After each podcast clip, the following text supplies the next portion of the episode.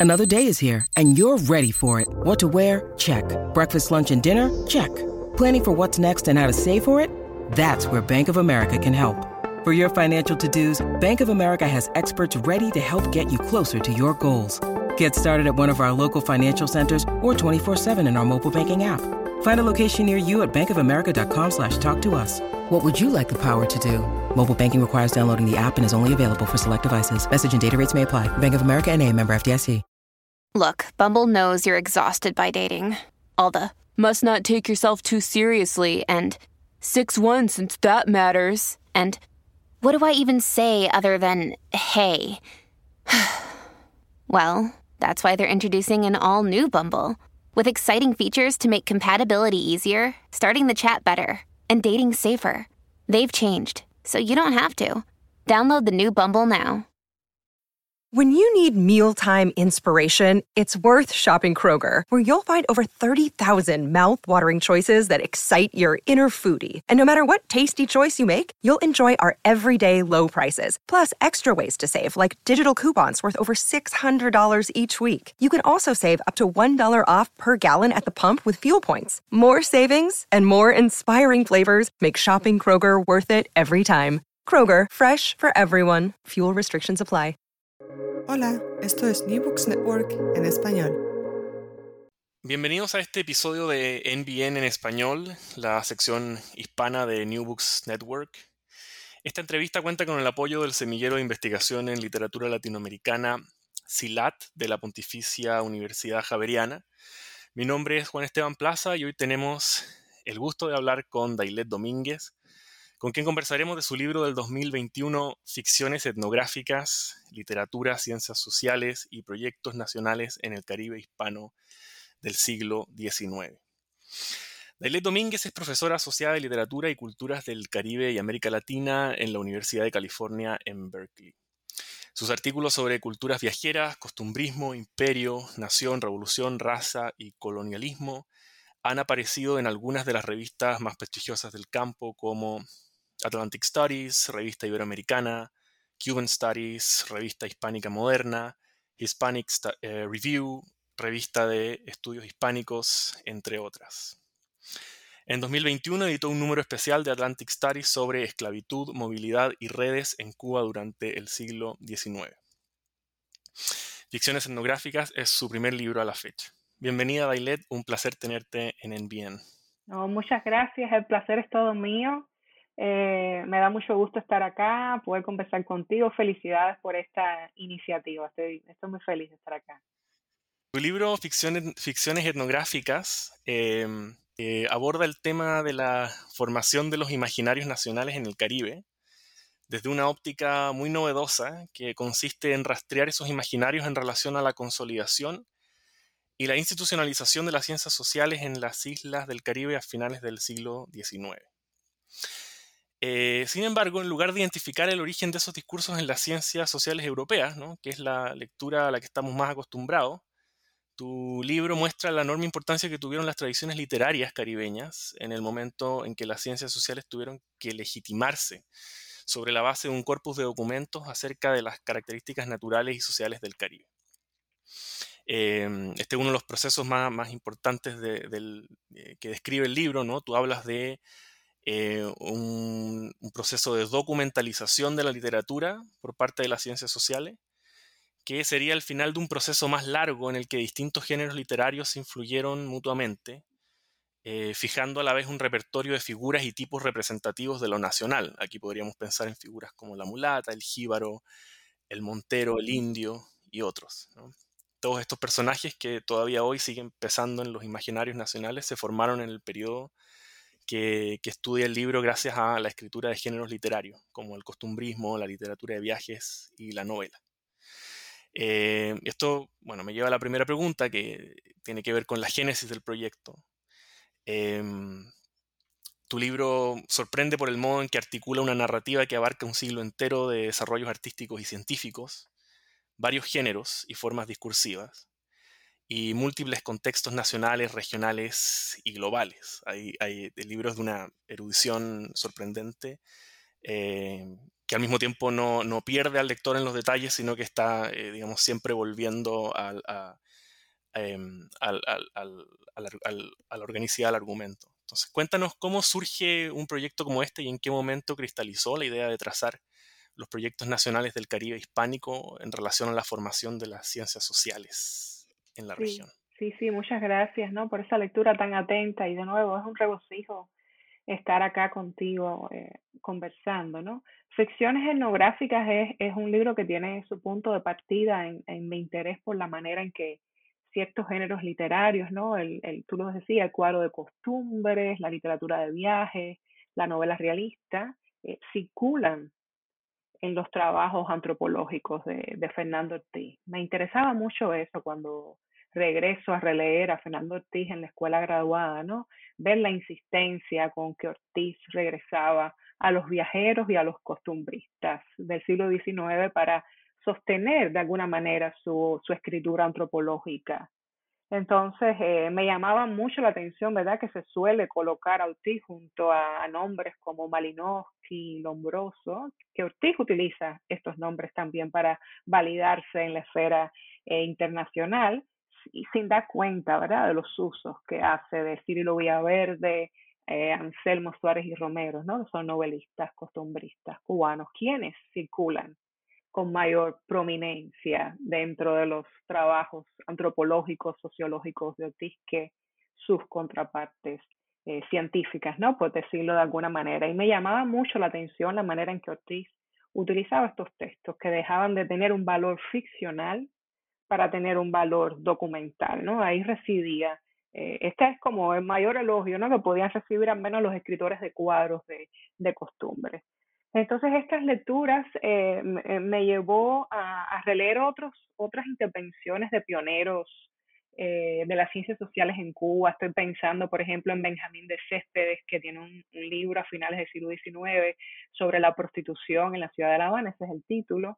Eh, a otros pioneros como Francisco Figueras, que tiene un libro de principios del siglo XX, Cuba y su evolución colonial. Y noté que junto con Ortiz ambos, Benjamín de Céspedes y Francisco Figuera, compartían ese mismo interés por la literatura, de viajes, la literatura costumbrista, y que ese interés residía ¿no? en la economía narrativa del costumbrismo, en la retórica tipológica del, del costumbrismo y en los usos que hacía el costumbrismo de ciertos estereotipos. Por ejemplo, si entramos al libro de Benjamín de Céspedes, vamos a ver que cuando describe escenas de baile en la sociedad habanera de finales del 19, lo hace de manera muy similar a lo, a lo que lo haría un escritor de costumbres en una estampa costumbrista o que muchos de los pasajes de su libro están organizados como viñetas de costumbres, ¿no? Y algo similar pasaría si entráramos en el texto de Fernando Ortiz de los negros curros, ¿verdad? Donde Ortiz utiliza estrategias discursivas muy similares a las que habían empleado los escritores de cuadros de costumbre para pensar dos tipologías negras eh, cubanas de, del siglo XIX, los negros curros y los negros ñañigos.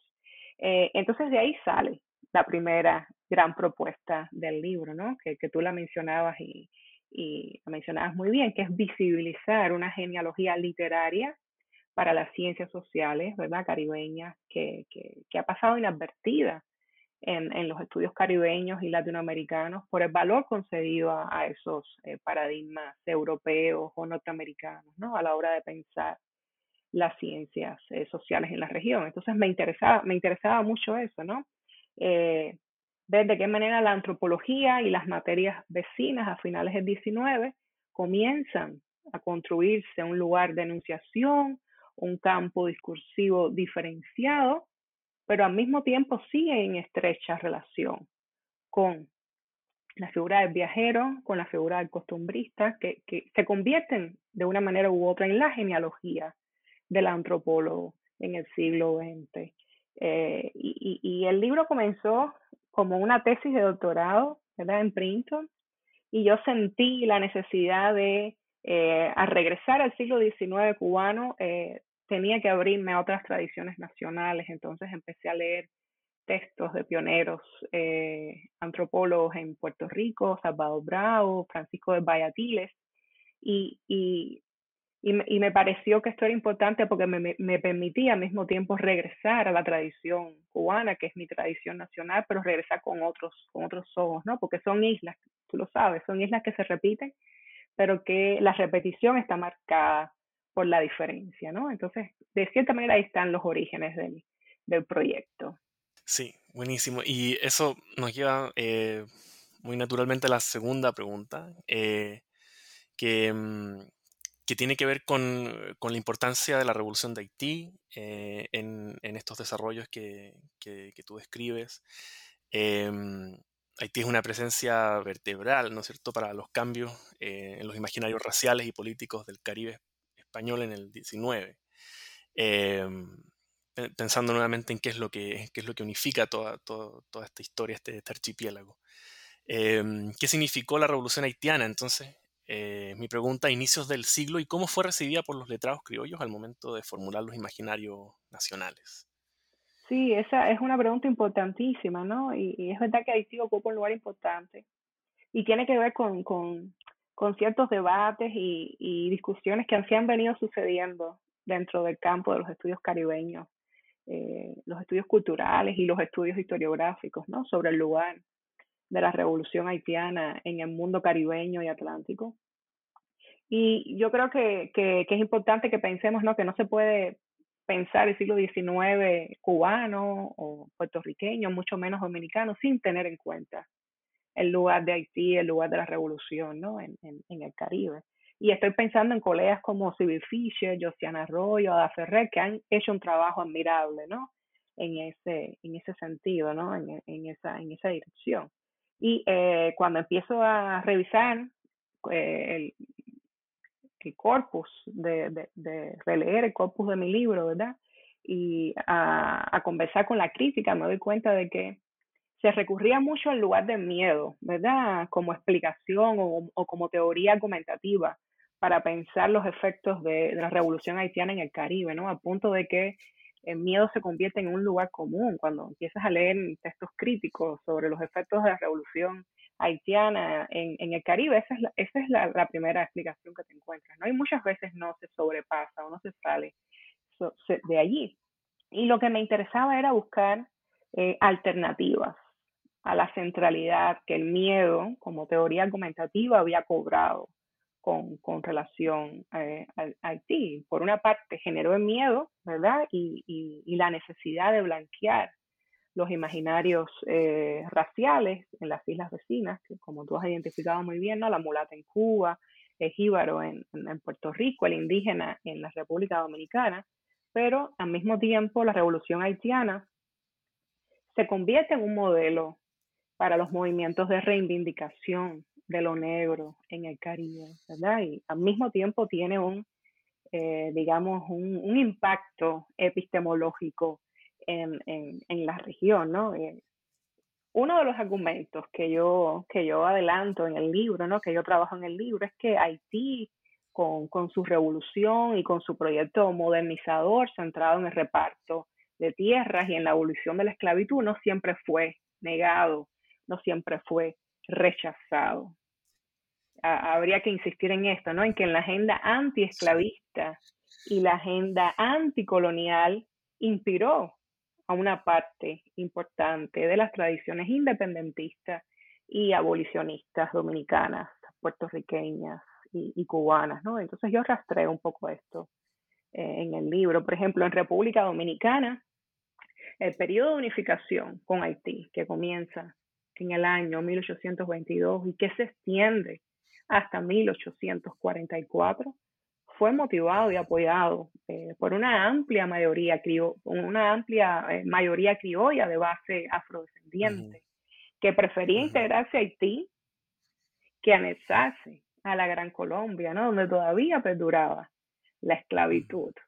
Eh, entonces, esto, estos son, me parece que son eh, cuestiones importantes, ¿no? Que yo, que yo señalo en el libro. En Puerto Rico algo similar sucede, ¿no? En la década de los 60, los reformistas puertorriqueños que están en España abogando por la abolición de la esclavitud, eh, utilizan ese legado de la revolución haitiana para proponer abolir la esclavitud en las cortes españolas en el año 1866, ¿no? Y, Esto ha sido señalado también por, historiadores, ¿no? Estoy pensando, por ejemplo, en Rafael Rojas, eh, Ada Ferrera también ha insistido en esto, ¿no? Que muchos de los conceptos claves que, que van a organizar el futuro político de las Antillas, ¿verdad? Como derechos naturales, eh, ciudadanía, soberanía, antiimperialismo, se van a organizar o se van a rearticular en constante diálogo con el recién independizado eh, Haití. Entonces, Haití, no hay una parte específica para Haití dentro del libro, pero recorre, ¿no? De alguna manera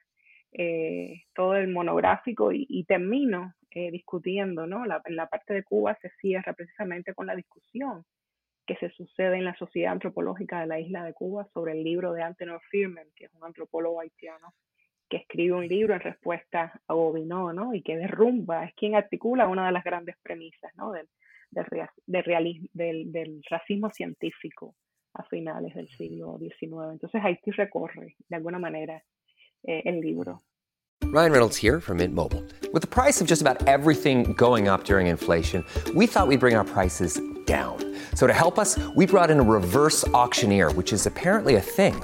Mint Mobile unlimited premium wireless. Have to get 30, 30, bit to get 30, bit to get 20, 20, 20, bit to get 20, 20, bit to get 15, 15, 15, 15 just 15 bucks a month. So, Give it a try at mintmobile.com/switch. slash $45 up front for 3 months plus taxes and fees. Promo for new customers for limited time. Unlimited more than 40 gigabytes per month slows. Full terms at mintmobile.com. Sí, sí. Sí, es como tú dices al final que Haití está siempre como en el fondo de esta historia, ¿no? Y es muy interesante pensar que una de las cosas que unifica al Caribe hispánico es justamente lo que está por fuera de él. Em, pero claro, como tú dices, también están estos, eh, eh, digamos, estos matices que muchas veces son obviados por eh, narrativas históricas que, tienden a, simplificar esta historia del siglo XIX, que es tan, tan rica y tan compleja, diciendo que, bueno, que básicamente estuvo motivada por un, por un proyecto de blanqueamiento, como dices bueno, el caso de República Dominicana eh, es, clave en ese sentido para, complicar esa, narrativa. Em, bueno, eh, hay otra pregunta que, tiene que ver más con, eh, con, la dimensión, podríamos decir, em, epistemológica del libro. y también quería mencionar tres, tres libros que están como en diálogo con el tuyo. Eh, uno es Imperialize de Mary, Mary Louise Pratt, que estudia el papel de la literatura de viajes en la formación de, los proyectos imperiales. El segundo es Ficciones Fundacionales de Doris Sommer, que analiza cómo las novelas del siglo XIX fueron instrumentales para la creación de los imaginarios nacionales.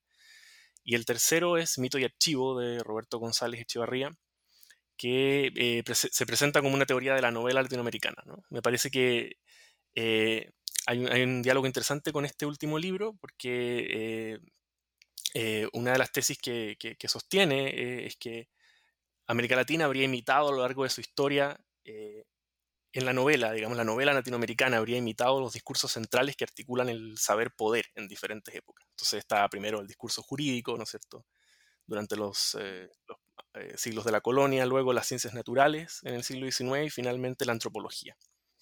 Ahora, tú eh, tomas, eh, eh, discutes esta tesis, ¿no? Diciendo que lo que ocurre más bien es al revés, ¿no? Es, que, es como que las ciencias sociales en el Caribe em, emergen a partir de los discursos literarios, como, como, bueno, sobre todo estos tres géneros que trabajas tú, ¿no? El cuadro de costumbres, la literatura de viajes y la novela. En ese sentido, no es que la literatura se autoriza en las ciencias, en las ciencias sociales o en la antropología, sino que tú haces como justamente al hacer esta genealogía muestras que la relación puede verse al revés, como que las, ciencias se sostienen sobre eh, eh, los discursos literarios.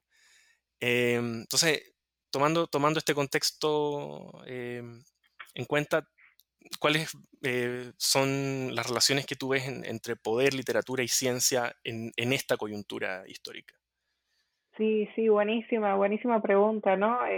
Eh, es verdad que estoy en constante diálogo con estos tres libros, ¿no? El libro de, de Pratt fue, fue central en, en, mi proyecto, eh, porque yo leo su libro y, y después regreso a Humboldt.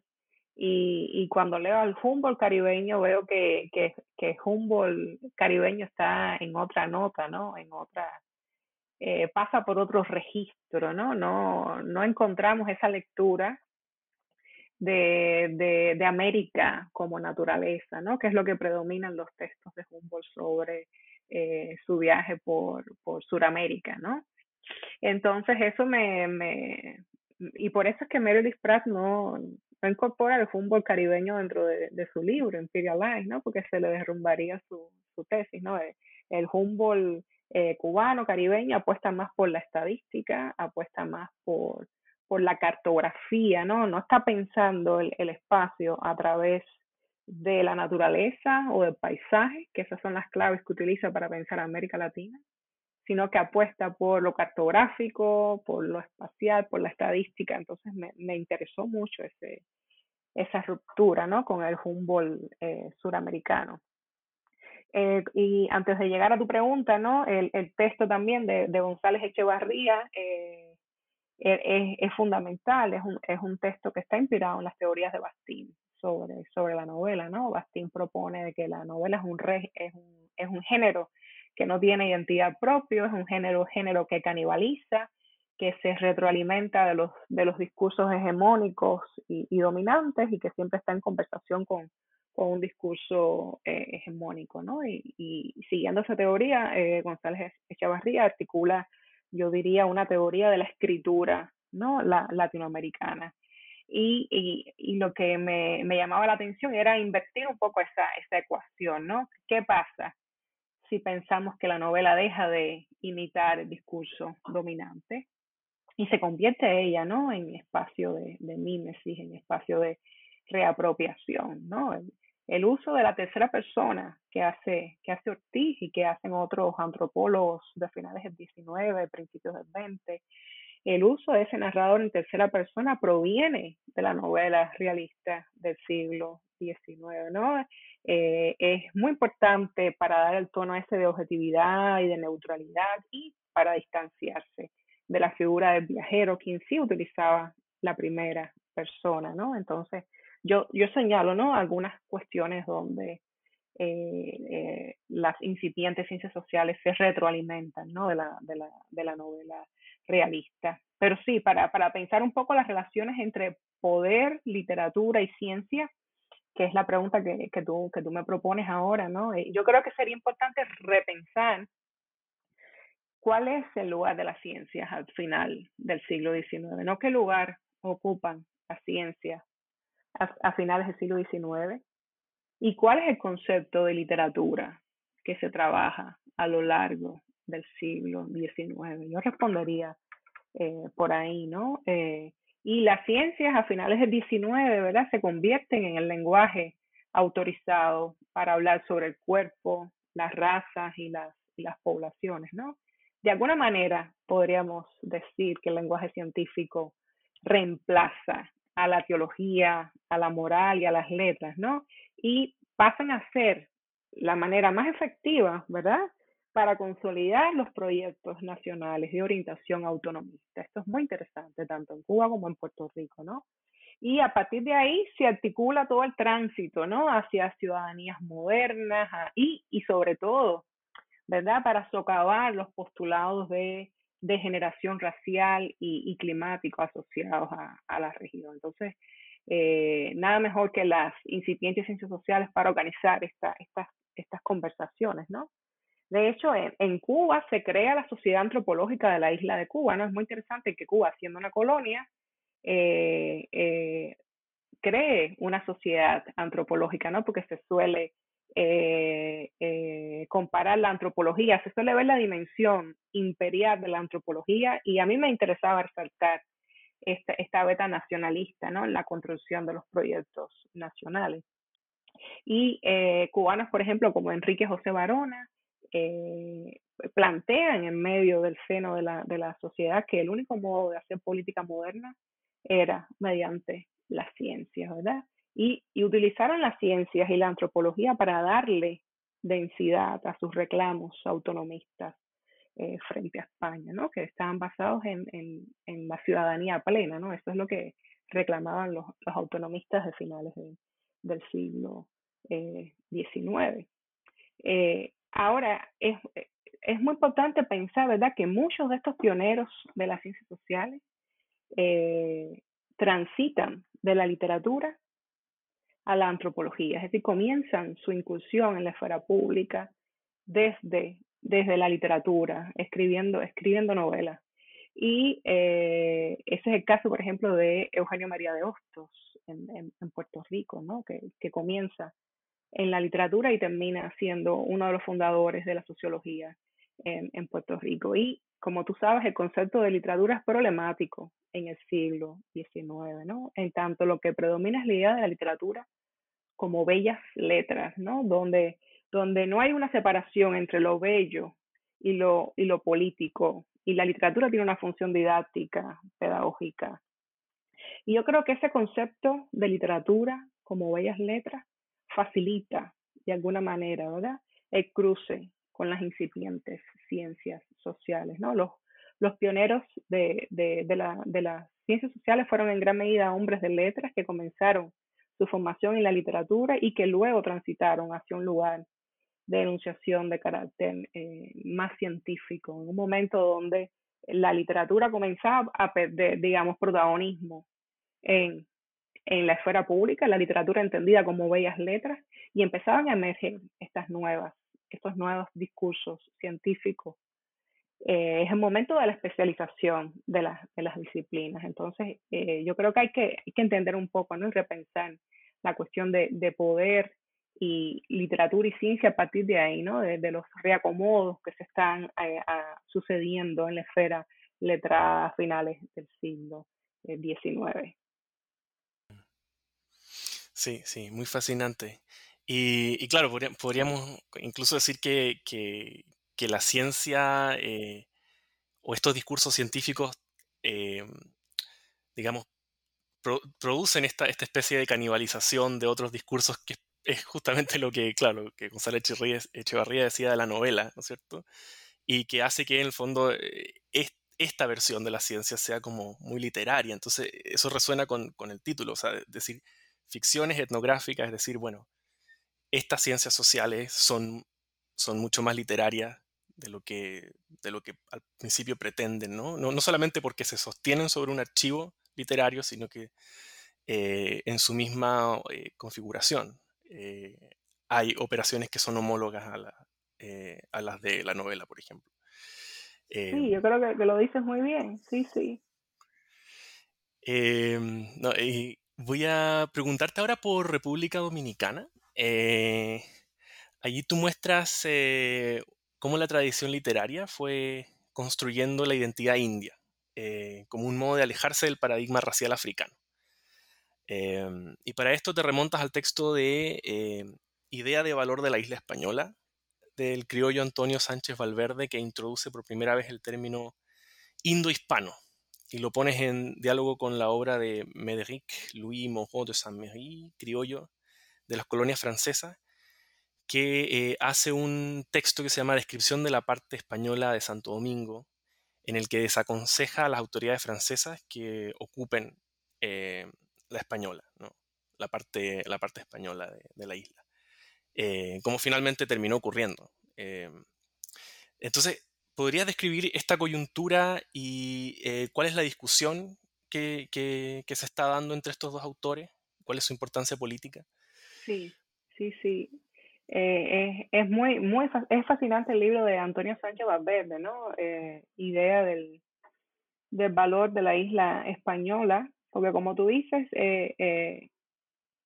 Sánchez Valverde utiliza el término indohispano para definirse a sí mismo y a las élites criollas, ¿no? Que estaba eh, representando. Y sale, este término sale eh, una y otra vez en el libro, ¿no? Y me interesaba, me interesaba mucho porque permite buscar eh, una genealogía alternativa al, indigenismo, ¿no? Que se, que se escapa de la confrontación de lo, de lo español y lo dominicano, ¿no? En los, en los estudios dominicanos hay eh, una gran, un gran debate ¿no? sobre cómo y cuándo surge el indigenismo en, en la isla, ¿no? Surge en la literatura indigenista, ¿verdad? Prolifera en 1865 a raíz de la, de la revolución ¿no? independentista, de la última guerra independentista contra España, o surge en 1844 a raíz de la separación eh, con Haití y, y, lo que me gustaba de este libro, ¿verdad? De finales del siglo XVIII es que revela que ya desde finales del siglo XVIII la identificación con el indígena formaba parte del, del imaginario criollo, ¿no? Él, él lo utiliza eh, en su libro eh, eh, como una suerte de blanqueamiento frente, frente a lo negro, ¿no? Sánchez Valverde era un criollo mulato, estaba escribiendo desde, España y publica este libro desde allá. Entonces, la, la, cuestión de lo indígena le sirve para justificar de alguna manera el nivel de mestizaje, ¿verdad? Es, también un libro súper interesante porque en él aparece por primera vez el gentilicio dominicano y, condensa eh, las principales narrativas que van a aparecer después a lo largo del siglo XIX en la literatura indigenista. Es decir, que, es un libro fundacional en, el doble sentido. Es la primera historia escrita por un dominicano en la isla y ya contiene, ¿verdad? Eh, de alguna manera, las narrativas principales que va a tener la literatura indigenista, ¿no? Eh, más tarde, a finales del siglo XIX. ¿Qué más te podría decir del libro? Es un libro que se publica en el año 1785, ¿verdad? Eh, están sucediendo las reformas borbónicas, que como tú sabes es, es, es un proyecto de reestructuración económica, social y política, mediante la cual el imperio buscaba, el imperio español buscaba reafirmar su, su dominio en las Américas mediante el paradigma eh, ilustrado de las ciencias, ¿no?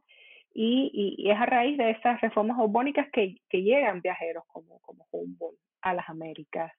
Y se produce un vasto corpus ¿no? de, de literatura de viajes, eh, de textos de viajeros. Sin embargo, en República Dominicana yo no encontré eh, textos que llegaran porque Dominicana cumplía una función marginal, ¿no? El imperio siempre, el, el, el, el Caribe siempre ha cumplido una función marginal dentro de, la cartografía imperial española, ¿no? Y, y, y, Dominicana y Puerto Rico cumplían esa función de baluarte militar, ¿no? No es hasta después de la Revolución Haitiana que, que, que cobran, ¿no? Otra, otra importancia. Entonces, lo, lo que más me pareció interesante en, con este texto es que eh, tenemos un criollo que es el que se coloca en medio de esta discusión y escribe este texto y está tratando de revigorizar el pacto colonial con, con España. Y, y, es un texto que se adelanta incluso a los argumentos que va a utilizar Alexander von Humboldt en el libro, ¿verdad? Eh, toda esta tesis de, la América como naturaleza, que sabemos que Humboldt se inspira en la visión eh, de Colón, ¿verdad? ya está, ya, ya está, ya aparece. Eh, son los argumentos, los mismos argumentos que va a utilizar eh, Sánchez Valverde para cuestionar la supuesta inferioridad eh, americana. Entonces eso, eso me parecía interesante y, y lo, lo, puse a conversar con un texto como, como el de Moro de San Marí, que es también un criollo, pero un criollo martiniqueño, que que me parecía muy importante porque nos devolvía, ¿verdad? La, la, el diálogo que se establece, porque él le responde, Moró de San María responde a Sánchez Valverde, está en contra de, de, que, de que Francia eh, adquiera eh, esa, esa porción de la isla, ¿verdad? Y esa, esa polémica, ese diálogo me devolvía en lugar de Francia dentro de Santo Domingo español. Se suele pensar Haití, se suele pensar España, ¿verdad? A la hora de pensar la República Dominicana, eh, olvidando el lugar de Francia. Y, y, y, Santo Domingo Español fue el último bastión del imperio francés dentro de la española, ¿no? Eh, eh, se refugian cuando, cuando la revolución haitiana, ¿verdad? Los haitianos logran expulsar a las tropas francesas, ellos se refugian en, en, en Santo Domingo Español y están ahí hasta 1808. Entonces, eh, parte de los efectos, ¿verdad? Es, es eso, una historia, una historia convulsa, tres fechas independentistas eh, a lo largo del siglo XIX en la República Dominicana, ¿no? primero contra Francia, después contra, contra Haití, luego contra España, y una literatura diaspórica que se publica en, en, Cuba, se publica en España y se publica en Francia, ¿no? si, si, revisamos el, el, la historia de la literatura de Max Enríquez, de Pedro Enríquez Ureña sobre, sobre Santo Domingo, vamos a ver que se tiene que ir a buscar los textos que se publican en Cuba de dominicanos o que se publican en Francia o que se publican en España. Entonces es una literatura sumamente diaspórica la que tenemos en el siglo XIX. Bueno, y eh, tomando así como eh, punto de referencia a Sánchez Valverde nuevamente, te quiero hacer una pregunta eh, que tiene que ver con, cómo cambia el valor de lo, de lo hispano en República Dominicana.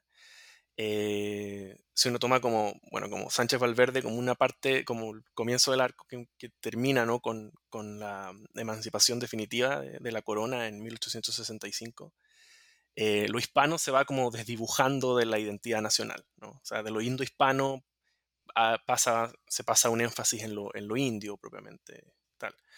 Sin embargo, tú señalas que lo español sigue funcionando en el imaginario criollo, al interior de, estos dos ideologías raciales que son muy, muy particulares, ¿no? que son el indio y el blanco de la tierra, que tienen un, un valor en Dominicana que no tienen en otros espacios.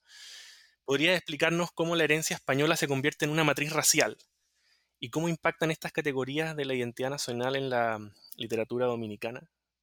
Sí, sí, sí, es súper interesante, ¿no? Que se reactiven estas dos categorías, el indígena y el blanco de la tierra. No, no tenía que ser necesariamente blanco, no era necesariamente blanco, ¿verdad? Para entrar dentro de este, de dentro de este término, ¿no? La conexión pasaba a través de la tierra.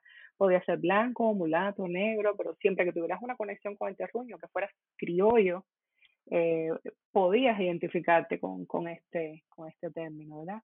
Más, más que racial, ¿verdad? Más que racial, yo diría que eh, se convierte en una matriz cultural. Yo haría esa, esa salvedad, ¿no? Y, y más que lo español, yo diría que se apuesta por lo hispánico, ¿verdad? Eh, entendido en su, en su dimensión lingüística, eh, católica, cultural, ¿verdad? pero al mismo tiempo hay que entender que lo hispánico no cancela lo que hay, por ejemplo, de anti-español en la literatura indigenista, ¿no? Eh, y, y, estoy, bueno, estoy pensando, por ejemplo, ahora en colegas como, ya mencioné, Civil Fisher, eh, Logia García Peña, ¿verdad? Eh, Logia García Peña, que, que, que, han, que, han trabajado esta cuestión del hispanismo dentro de la República Dominicana. Por ejemplo, eh, Fisher apunta de que el, el, el indigenismo constituyó una ideología complementaria al hispanismo, en tanto reforzaba el lugar de España dentro del imaginario cultural dominicano. Eh, o, por ejemplo, García, o, García Peña que señaló que el hispanismo se convierte en un vehículo de identificación nacional, ¿no? Entre los diversos sectores dominicanos, ¿no? Eh, y obvio, esto se entiende en el contexto de dominicano-haitiano, ¿no? El contexto de la frontera eh, compartida, mientras que los criollos en Cuba y en Puerto Rico tienen que distinguirse, ¿verdad? O definirse étnicamente y políticamente frente a España, los dominicanos tienen que pasar a través de España, pero también a través de Haití, ¿no? Eh, una ex colonia eh, convertida en imperio con marcadas diferencias lingüísticas, culturales y étnica. Entonces, eh, lo interesante es que el concepto de lo indígena, ¿verdad?, permite de alguna manera pasar o sobrepasar categorías raciales como lo negro, como lo mulato, los cuales identificaban a las poblaciones en Haití. Y, y también permite sobrepasar categorías como lo africano o lo español, pero se nutre del acervo cultural español y, y, y da como resultado una, una, literatura de tendencia indigenista muy, muy fuerte, ¿no? Con un enfoque en el pasado colonial, eh, una mirada arqueológica que está reescribiendo las crónicas coloniales, está regresando a los textos coloniales, ¿verdad? Y, y donde se privilegia la tradición literaria como género eh, literario. Es, es está pensando y trabajando con el pasado, pero al mismo tiempo está pensando el presente, porque el indigenismo también es una forma de anti-haitianismo. Entonces esto es sumamente interesante, porque cuando uno se mete a leer las tradiciones literarias y vemos que los personajes son indígenas, puedes leer toda una ideología anti-haitiana por debajo. de estos textos, ¿verdad? Que, que, que, se, que está mirando hacia el pasado, pero que en realidad tiene puesto los ojos en, en el presente, ¿no? Eh, una de las cosas que, más llama la atención es que precisamente pueden rescatar una figura como la indígena y convertirla en metáfora de la identidad nacional en un espacio territorial donde el indígena no ha, no ha vivido, ¿verdad? No se ha extinguido, ¿no? Precisamente esa extinción es la que facilita la recuperación, ¿verdad? Del indígena como estandarte de la identidad en el caso dominicano. Your brain needs support, and new Ollie Brainy Chews are a delightful way to take care of your cognitive health.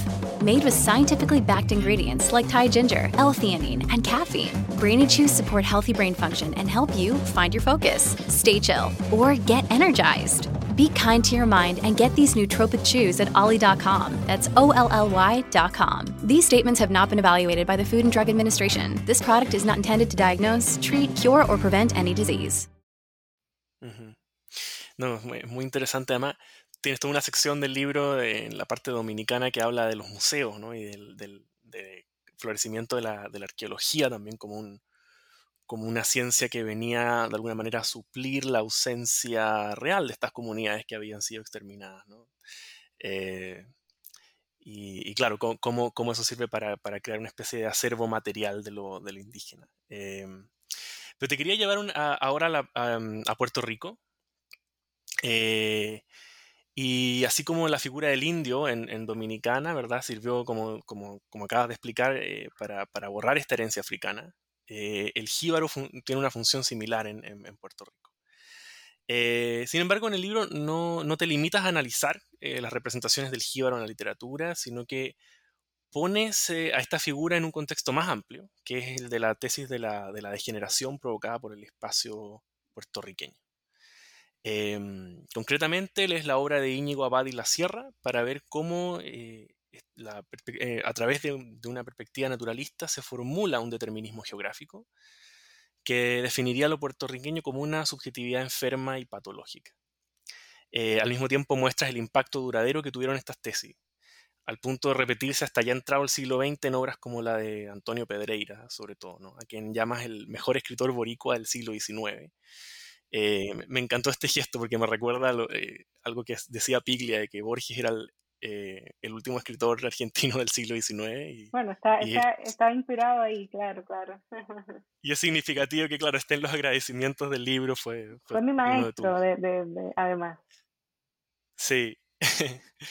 me, fue, fue es, lindo ese gesto, y, pero, más allá del, del digamos, del, guiño eh, hay, algo muy significativo y no que es la, es es la supervivencia de estas tesis hasta, hasta ya entrado el, siglo XIX que, um, introduce un matiz en, en, en, una de las ideas del libro que dice que, que, bueno, que con las ciencias sociales la idea de la degeneración se va como va desapareciendo. Sin embargo, tiene estas expresiones en el siglo XIX, perdón, en el XX. Eh, entonces te quería preguntar cómo entiendes, por un lado, la, la, relación entre la imagen del jíbaro y las tesis de la degeneración, y por otro lado, eh, cómo se transforman estas tesis a partir de la anexión eh, a Estados Unidos de, Puerto Rico a fines del, del, siglo XIX. Muy bien, tienes ahí dos preguntas, ¿no? Entonces, eh, sí, sí, sí, gracias por esta, por esta lectura, ¿no? Eh, es muy interesante ver cómo los, los letrados puertorriqueños a finales del 19 están trabajando con estos presupuestos de degeneración y rearticulando estos presupuestos, ¿no? Eh, sobre todo motivados por, por impulsar sus proyectos eh, autonomistas, ¿verdad? Y los reclamos de ciudadanía plena frente, frente a España. Entonces, eh, en el momento que Salvador Brau, Francisco de Bayatiles, ¿verdad? Están, están escribiendo los primeros textos eh, antropológicos y sociológicos, eh, están comenzando a rearticular las causas de la degeneración. Y, y, y empiezan a trabajar con que las causas de la degeneración ya no pasan a través de eh, el clima, el determinismo geográfico o la mezcla racial, ¿verdad? Que esas eran la, las ideas que, que, primaban a finales del 18, que la mezcla racial causaba eh, degeneración, seres endebles. Eh, Y ellos lo que hacen es dar un giro de tuerca, ¿no? Y dice, bueno, no es el clima, no es la mezcla de raza, es la dieta, es la higiene, es la esclavitud, es el colonialismo, ¿no? Eh, y, y, después en el siglo XX tenemos autores como Tomás Blanco, ¿verdad? Con su prontuario, que, que, que expanden esta, esta, esta eh, actitud revisionista o este empeño revisionista. tenemos a Pedreira, ¿verdad? Que, que, de alguna manera continúa con estos eh, postulados, que es como el gran lector de Fraín y Abad y la Sierra en pleno siglo, siglo XX, ¿verdad? Y, y, y que de alguna manera rebugita, ¿no? Eh, todos estos postulados de la, de, la degeneración. Eh, entonces las imágenes, no sé si cuando me hablas de la imagen de Jíbaro te refieres a las pinturas que hay sobre el Jíbaro, cuando hablas de la imagen de Jíbaro. Eh, no, me refiero a la figura, tanto en la literatura como en, como en las artes visuales. Ya, eh, a finales del siglo XIX lo que hay es esa apuesta, ¿no? Por cambiar de, de, de, de lo geográfico se pasa a lo político, ¿no? Como, como causa de degeneración y lo político a la larga es modificable, es cambiable, ¿no? Con, con, la dieta, ¿no? Entonces, este me parece que es un gesto súper, súper interesante que se da dentro de las ciencias sociales eh, a finales del 19, ¿no? Eh, con relación a los Estados Unidos, ¿verdad? La pregunta que me haces con relación a los Estados Unidos, tal vez te puedo, puedo apuntar el dato de que en el año 1926 se, se crea la Escuela de Medicina Tropical eh, es, la primera institución de este tipo en, en las Américas, ¿no? Y, y, está respaldada por la Universidad de Colombia, en, en, la Universidad de Columbia en Nueva York. En ese momento Colombia es el centro del panamericanismo, ¿no? Eh, entonces es interesante ver cómo esos discursos continúan, ¿no? A través de, de otras instituciones o a través de otros eh, mecanismos. Pero lo que, lo que más, con relación a los Estados Unidos, lo que más me interesaba resaltar a mí a finales de, de, la parte de Puerto Rico es un poco desmontar la idea esta de que las ciencias sociales o la antropología en la isla comienza con la intervención norteamericana, ¿no? Porque tenemos figuras de la talla de Boas que llegan a, que llegan a Puerto Rico con estos proyectos eh, antropológicos y sociológicos y eh, lo que yo hago es rescatar un texto casi olvidado ¿no? de, en los estudios puertorriqueños y es el texto de Francisco de Valladolid, que es el, es el, primer texto antropológico que se escribe en, en, en, la isla. Entonces eso, ese gesto me parecía importante, ¿no? darle esta dimensión a lo, a lo local, a lo vernáculo frente a, a, lo, a lo norteamericano en el contexto de Puerto Rico. Buenísimo. Eh, bueno, pasando ahora al, caso cubano, eh, ya, has mencionado tú a Alexander von Humboldt, una figura pionera. Eh, una de las grandes sorpresas que yo me llevé con la lectura fue la, la, la, mención ¿no? que hace de este proyecto planteado por Humboldt de crear una confederación africana en las Antillas, que fue una idea que él concibió en uno de sus viajes a Cuba. Em, quisiera preguntarte entonces así, eh, bueno, pedirte que, nos expliques en qué consistía este proyecto y cuáles fueron las condiciones del silencio que existió en torno a esta idea de Humboldt, porque tú, tú, tú, tú haces una, reconstrucción de cómo, cómo fue recibida em, esta idea y cómo fue básicamente eh, borrada ¿no? durante el siglo XIX. This episode is brought to you by Reese's Peanut Butter Cups. In breaking news, leading scientists worldwide are conducting experiments to determine if Reese's Peanut Butter Cups are the perfect combination of peanut butter and chocolate. However, it appears the study was inconclusive, as the scientists couldn't help but eat all the Reese's. Because when you want something sweet, you can't do better than Reese's. Find Reese's now at a store near you. Sí, yo también me sorprendí mucho, ¿no? Yo, yo obviamente empecé a leer a Humboldt en traducción al español, eh, su texto, el ensayo político sobre la isla de Cuba, y eh, eh, en algún momento regresé a, la, la, versión original en francés. Y ahí me percaté de la diferencia, de la manera diferente en que había, había sido traducida la propuesta de Humboldt, ¿no? Entonces tiene que ver con la historia de la traducción del texto. Eh, tú sabes, cuando Humboldt sale, termina su viaje por las Américas en 1804, se, se, se asienta en París, París en ese momento la gran empresa editorial del mundo y escribe su obra en francés, ¿no? El ensayo político sobre la isla de Cuba se publica primero en francés en 1826 y no es hasta el año siguiente donde sale la traducción al español en 1827.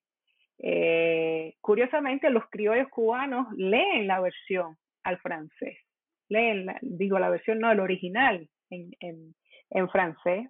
Eh, Francisco de Arango y Parreño, que es además eh, uno de los anfitriones de Humboldt en Cuba y es el, es el, gran esclavista cubano del siglo XIX, ¿no? Es el que monta todo el edificio esclavista a raíz de la, de la revolución haitiana eh, anota y comenta el, la, la, edición del diario en, en, francés, pero nunca se refiere al vaticinio de Humboldt sobre que el futuro político de las Antillas se pueden organizar a través de una confederación africana. Eh, entonces hay como una especie de silencio, de mutismo absoluto, ¿no? En cuanto a, la, a la profecía de, de, de Humboldt, ¿no? Esta, estas notas, estas notas de Arango Parreño son tan importantes, ¿verdad? Que después Ortiz, Fernando Ortiz, el antropólogo cubano, cuando realiza su edición del libro en la colección de libros cubanos, decide incluir, ¿no? Las notas de Arango y Parreño, que lo que hacían las notas eran corregir mucha de la información presentada por Humboldt. Es muy interesante porque Humboldt sí, eh, construye este gran libro, pero lo construye eh, sobre la base de los, de los, materiales que le es proveído por los criollos, ¿verdad? Y a veces se confunde, entonces Arango y Barreño abre notas y dice, no, aquí Humboldt se confundió, no es así, es asado. eh, entonces, eh, es, es muy interesante que la tradición crítica, ¿verdad? Cubana ha puesto mucho énfasis en el proyecto anti-esclavista de Humboldt pero no ha reparado siquiera, ¿verdad?, en esa posible eh, confederación africana, ¿no?, que, que Humboldt eh, vaticina de alguna manera, ¿no? No podría decir si, si Ortiz, obviamente parece no regresó al original en, en, en, francés, ¿verdad? Pero en mi, en mi, investigación yo solamente encontré a Domingo del Monte, es el único que se refiere eh, a, esta, a este vaticinio de Humboldt en una carta que escribe al diplomático norteamericano Alexander Hill Everett. Y en ese momento Domingo del Monte está siendo acusado de ser el principal cabecilla de la, de la rebelión de la escalera, de la conspiración de la escalera. Y eh, en esa carta es, él habla, ¿no? Es, es, el único documento que yo he encontrado, ¿no? Y es, es muy interesante que, que, las diversas publicaciones del ensayo a lo largo del siglo XX sustituyeron la idea de la Confederación Africana con la idea de la Confederación Americana. Así fue como, como se tradujo la propuesta de Humboldt. ¿no? Hay un proyecto ahí de blanqueamiento total, ¿no? De sustituir el término de africana por el de americana. Y este no es el único silencio, ¿verdad? Este no es el único silencio que hay en torno al ensayo de Humboldt, eh, sino que eh, también se ha silenciado la dimensión haitiana que tiene este libro, ¿verdad? Este es, otro, es otra faceta del libro que no ha sido trabajada eh, por los historiadores en Cuba, por los críticos culturales, ¿no? El libro es uno de los primeros lugares donde se comienza a rearticular el imaginario de terror y de violencia asociado con la revolución haitiana, ¿no? Para Humboldt, la revolución haitiana tiene un carácter eh, eh, progresista, ¿verdad? Y, y, coloca la revolución haitiana dentro del imaginario independentista y anticolonial americano y la conecta con eh, la revolución norteamericana y con las revoluciones latinoamericanas del continente. Entonces, este, este, este es otro silencio que también se ha construido alrededor de, del libro de Alexander von Humboldt, que además ha sido traducido de, y manipulado, ¿no? No solamente del francés al español, sino también del francés al inglés. Uno de sus traductores al inglés, eh, Thrasher, que es un norteamericano que vive en Cuba por más de 20 años, que tiene intenciones anexionistas, traduce el ensayo de Humboldt al inglés y cuando lo traduce, elimina toda la última sección, que es precisamente la sección donde Humboldt organiza su alegato abolicionista, ¿no? Él, era un eh, sureño que estaba a favor de la esclavitud y quería anexar Cuba a los Estados Unidos, decide publicar el libro de Humboldt para dar a conocer Cuba dentro de la esfera pública estadounidense, pero elimina esa última sección donde, donde Humboldt construye su alegato eh, antiesclavistas. Entonces, eh, las manipulaciones han sido eh, muy extensas, ¿no? Sí, no, y tú, tú, tú lo pones además a Humboldt en, en así como un, también un, un, exponente del, de esta idea de Paul Gilroy, ¿no? Del, del, del, el Atlántico Negro como un espacio eh, cultural y, es muy significativo que tú en, en esa sección lo, lo, conectas con, con este libro eh, em, The, Common Wind. de eh, Scott.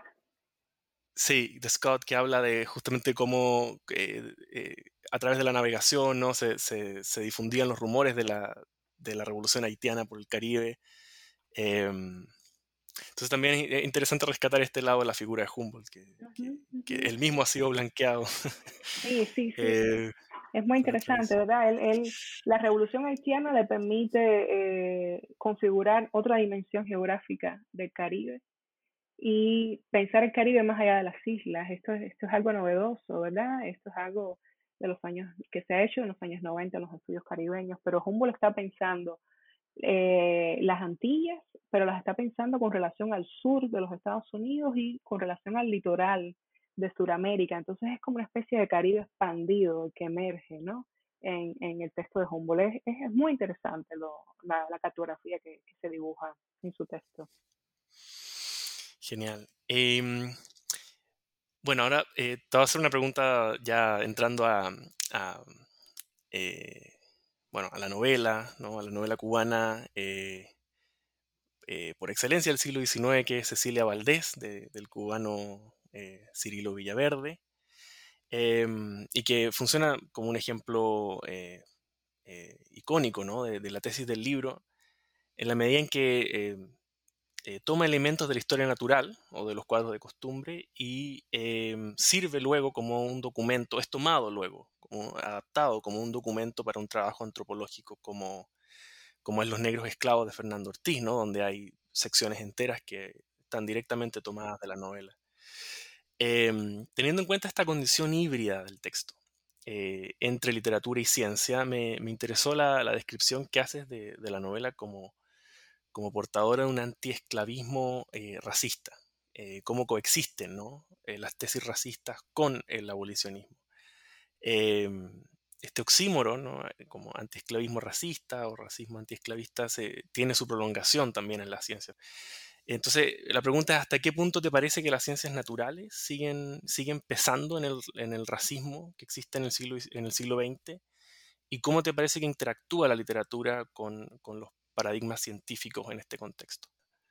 Sí, sí, yo recuerdo que cuando leí la novela en, eh, los Estados Unidos, ¿no? En la escuela graduada me, sorprendió mucho eso, ¿no? Y, y yo dije, es una novela antiesclavista, pero sumamente racista. Y es que así son todas las novelas antiesclavistas del siglo XIX. Eh, las fronteras, ¿verdad? Las fronteras entre las retóricas esclavista y abolicionista son muy porosas y son muy, muy permeables, ¿verdad? Eh, muchas veces eh, se nutrieron, ¿verdad? ya sea en las novelas antiesclavistas o los panfletos pro-esclavistas, se nutrieron de un imaginario común y apelaron a un mismo repertorio de ideas, tropos, conceptos, ¿verdad? Eh, por ejemplo, la figura del esclavo dócil, que es un tropo muy común dentro de las novelas antiesclavistas, no fue una invención de las novelas antiesclavistas, eh, eh, sino que ya había sido utilizado dentro de la retórica esclavista. Entonces es hay un, hay un espacio que es mancomunado, ¿no? Retóricamente, y, tanto novelas antiesclavistas como folletos pro-esclavistas están utilizando los mismos, los mismos tropos o las mismas ideas.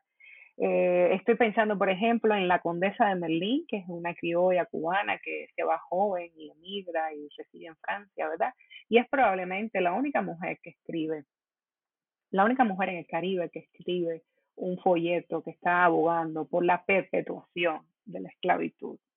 Y los argumentos que utiliza para abogar por la perpetuación de la esclavitud los toma directamente de la retórica abolicionista. Utiliza, ¿verdad?, todo el debate que se está sucediendo sobre los derechos naturales y utiliza la retórica sentimental, que es muy propia del antiesclavismo, y lo reincorpora dentro de un folleto esclavista. Entonces es, es, mucho más, más poroso, ¿verdad? Y más permeable las fronteras entre una y otra de lo, de lo que normalmente podemos pensar, ¿no? Ahora nosotros lectores como, como siglo del siglo XXI, ¿no?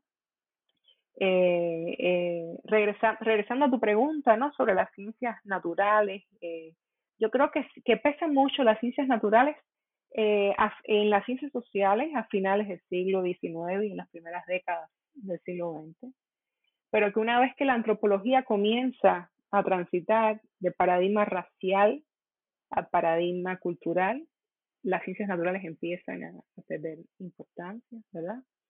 Eh, como tú sabes, la historia natural es el, saber hegemónico por excelencia en el siglo XIX y, y, su impacto se, se, hace sentir no solo en la cultura científica, sino también en la cultura letrada, ¿verdad? Eh, la historia natural, y yo esto lo trabajo en el libro, fue fundamental para la emergencia de una cultura letrada en las Américas.